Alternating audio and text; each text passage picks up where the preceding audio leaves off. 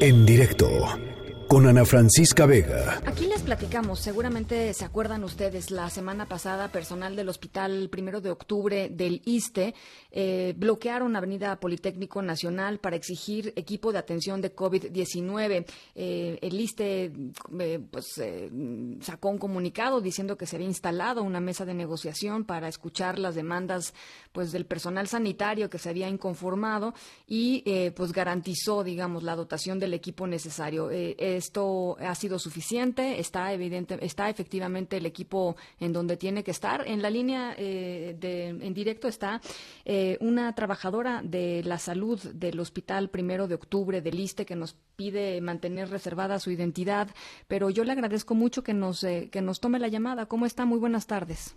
Hola, buenas tardes, Ana Francisca. Gracias por el espacio. Al contrario, gracias a gracias a usted y quisiera pues arrancar con esto. ¿Tienen ya el equipo que necesitan? No, lastimosa y penosamente no. El equipo llega a cuentagotas, no es el ideal, no es el suficiente.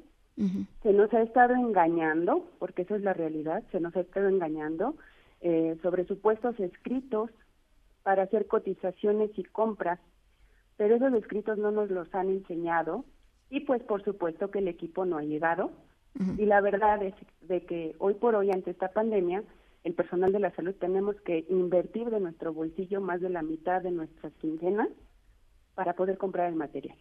¿Qué, qué cosas compran con mayor caretas, frecuencia? Caretas, eh, mascarillas, overoles, batas, que por cierto están escasas y cuando las llegamos a encontrar son carísimas. Eh, yo le puedo contar que hace tiempo atrás podíamos comprar eh, ya no hablo de las mascarillas especiales, hablo de los cubrebocas plisados. Podíamos comprar una caja de 50 piezas en 30 pesos, hoy las encontramos hasta en 300 y es necesario comprarlas. ¿Cómo le hace sentir esto? Triste, impotente, eh, nos llena de coraje, de incertidumbre, eh, nos sentimos abandonadas, nos sentimos que el gobierno pues nos está dejando morir, morir solos porque se ven muy bonitos eh, pidiéndonos aplausos y que nos reconozcan y pidiéndonos que nos respeten, pidiéndole a la población que nos respeten, pero no es no es necesario, es más necesario ahorita el material.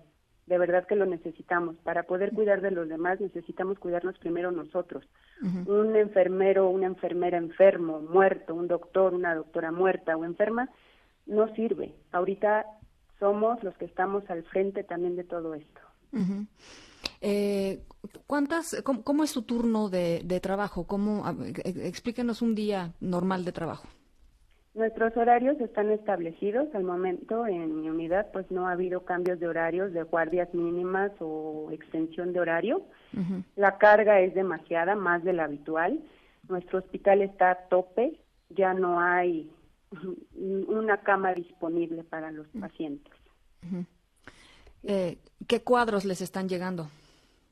Pues muchos cuadros respiratorios, muchos pacientes sospechosos, muchos pacientes no confirmados y pues eso es lo que no les hacemos entender a nuestras autoridades, ¿no?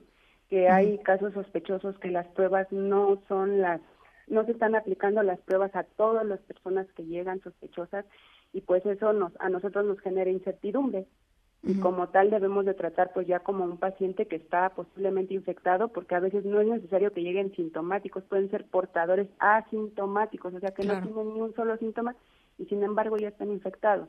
Y pues hasta que no tengamos una prueba, entonces ya nos dan una prueba positiva, pues ya nos dan entonces eh, el material que debe de ser. Pero mientras tanto, pues ustedes se sienten expuestos, digamos, cuando, pues cuando no está el material listo, ¿no? Por supuesto, por supuesto. Nos están dando una careta de acetato, de un vil acetato que podemos comprar cualquiera en una papelería y un cubrebocas plisado. Nos piden hacer uso mesurado. Yo les he preguntado a mis autoridades, para ustedes, ¿cuál es el uso mesurado? Yo debo de hacer el uso de lo que debo de hacer. Claro. Entonces, eh, no nos dan una respuesta, no nos abastecen de más material y prácticamente es, aquí está tu material para todo el turno. O sea, el uso mesurado, ellos dicen, pues, este, reutilicen las cosas, pero pues las cosas no se pueden reutilizar, ¿no? Así es. De hecho, pues hemos hecho foros, hemos eh, eh, participado en clases, hemos tratado de hablar con expertos en esterilización y pues efectivamente, ¿no? Hemos recurrido a la bibliografía, hemos recurrido a profesionales para que nos digan si podemos reutilizar y la verdad es que no. Estamos estamos basándonos en la existencia y la verdad es que, bueno, entra la conciencia, ¿no?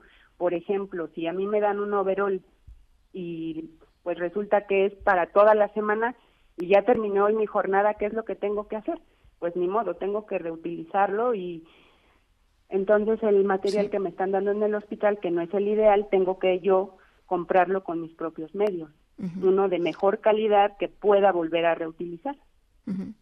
Y, sabe que escuchándola, y estoy segura de que mucha gente que nos está escuchando también pues lo está pensando, eh, a pesar de, esto, que, estamos creo que todos muy claro que, es totalmente inaceptable, eh, a, pesar de esto, pues están trabajando eh, y, están con los pacientes y son ustedes pues probablemente las únicas personas a las que los pacientes ven, es más, son las únicas personas a las que los pacientes ven en momentos durísimos también, también para ellos. ¿Cómo, cómo ha sido ese proceso para, para usted? Es un proceso muy duro porque por protocolo tenemos que hacer contacto mínimo con los pacientes, por seguridad propia. Es muy duro y aunque tratamos de darles todo el cuidado de calidad que se merecen, el cuidado de calidad que caracteriza enfermería, en esta pandemia es muy difícil. Tenemos la dicha de estar en el primer momento de la vida de una persona y también de estar en el último. Y por lo tanto, pues pedimos más protección. ¿Por qué? Porque entre más protegidos podemos darle también ese confort al paciente que muchas veces está inconsciente, está intubado, pero siente. Y su familia ve que estamos con ellos. Pero si estamos expuestos sin protección nos es un poco más difícil porque para nosotros también hay miedo de contagiarnos, de contagiar en el transporte eh, a nuestra casa, a los nuestros. La verdad es que es muy difícil, ya hemos hablado con la directora, la doctora Gotti, con la administradora Zulma Carvajal, y no hay respuesta. Hace 15 días se, se metió un escrito, se pidió respuesta, la cual no hemos tenido y pues la administradora Zulma Carvajal pues se escuda con que no, si está el equipo, enséñenoslo y más que enseñárnoslo, que nos los dé. Nos los dé porque de verdad necesitamos, podrá parar todo el sector, las empresas, podrá parar todo, pero salud es algo que jamás podrá parar. Y siempre vamos a estar y vamos a dar la atención de calidad improvisando con lo que haya, pero siempre a favor del paciente. Pues eh, yo le, yo, yo sé que quizá no, no es mucho en estos momentos, pero yo le quisiera transmitir eh, pues nuestra admiración, nuestro, nuestra solidaridad, nuestro cariño y nuestro compromiso de seguir exigiendo para ustedes eh, el equipo que es necesario para, para que ustedes puedan trabajar. Por lo pronto aquí pues hemos buscado a la gente de, del ISTE, ojalá que, pues ojalá que puedan hablar con nosotros para explicar también el público creo que también lo merece, sobre todo ustedes, saber entender entender qué es lo que está sucediendo, pero eh, yo le agradezco mucho que nos haya tomado la llamada. Entiendo que para usted es un, es un riesgo hacerlo y, denunciar esto, pero creo que también es muy importante y si no le molesta, pues la vamos a estar este, llamando la semana que entra para ver cómo va. Muchas gracias, Ana Francisca. Nada más quisiera aclarar que todos los que salimos a manifestarnos de diferentes instituciones, INSISTE, Salubridad y SEMIN, hoy no se trata de ponerle nombre a las instituciones. Hoy es un solo gremio unido el gremio de la salud, porque tampoco se trata de las enfermeras, los doctores, no, es el gremio de la salud. Claro. Y no hay instituciones. Esto no tiene que ver nada con política. Quien crea que es político, lo invito, de verdad lo invito, lo llevo yo personalmente de la mano a que vea cómo están las instituciones. El hospital para el que hoy laboro está colapsado, no cabe una persona más. Habemos, bueno, gracias a Dios yo, ¿no? Pero hay muchos de mis compañeros contagiados. ¿Por qué? Por la falta de material, por la falta de protocolos. ¿Por qué? Porque no nos dieron la capacitación adecuada. No es político, Ana Francisca, que lo entienda la gente, no es político. quien diga que es político y que recibimos un pago por hablar mal de esto del presidente, pues que me venga a dar a mí el dinero porque ya invertí más de la mitad de esta quincena para comprar mi equipo. Entonces, de verdad, que la gente haga conciencia, que se quede en sus casas, que no salgan, que se laven las manos, no es ir a visitar a mi familiar que vive en la colonia que sigue, en la calle que sigue, quédense en sus casas. Nosotros, el personal de salud, ya nos estamos exponiendo al salir, pero nos exponemos para cuidarlos. No hagan fiestas, por favor, hagan una fiesta cuando esto termine. Híjole, qué, qué fuertes palabras. le agradezco mucho, de verdad. Eh, muchísimas gracias y, y, muy buena tarde. Muchas gracias, Ana Francisca. Buenas tardes. Un abrazo. Gracias. En directo con Ana Francisca Vega.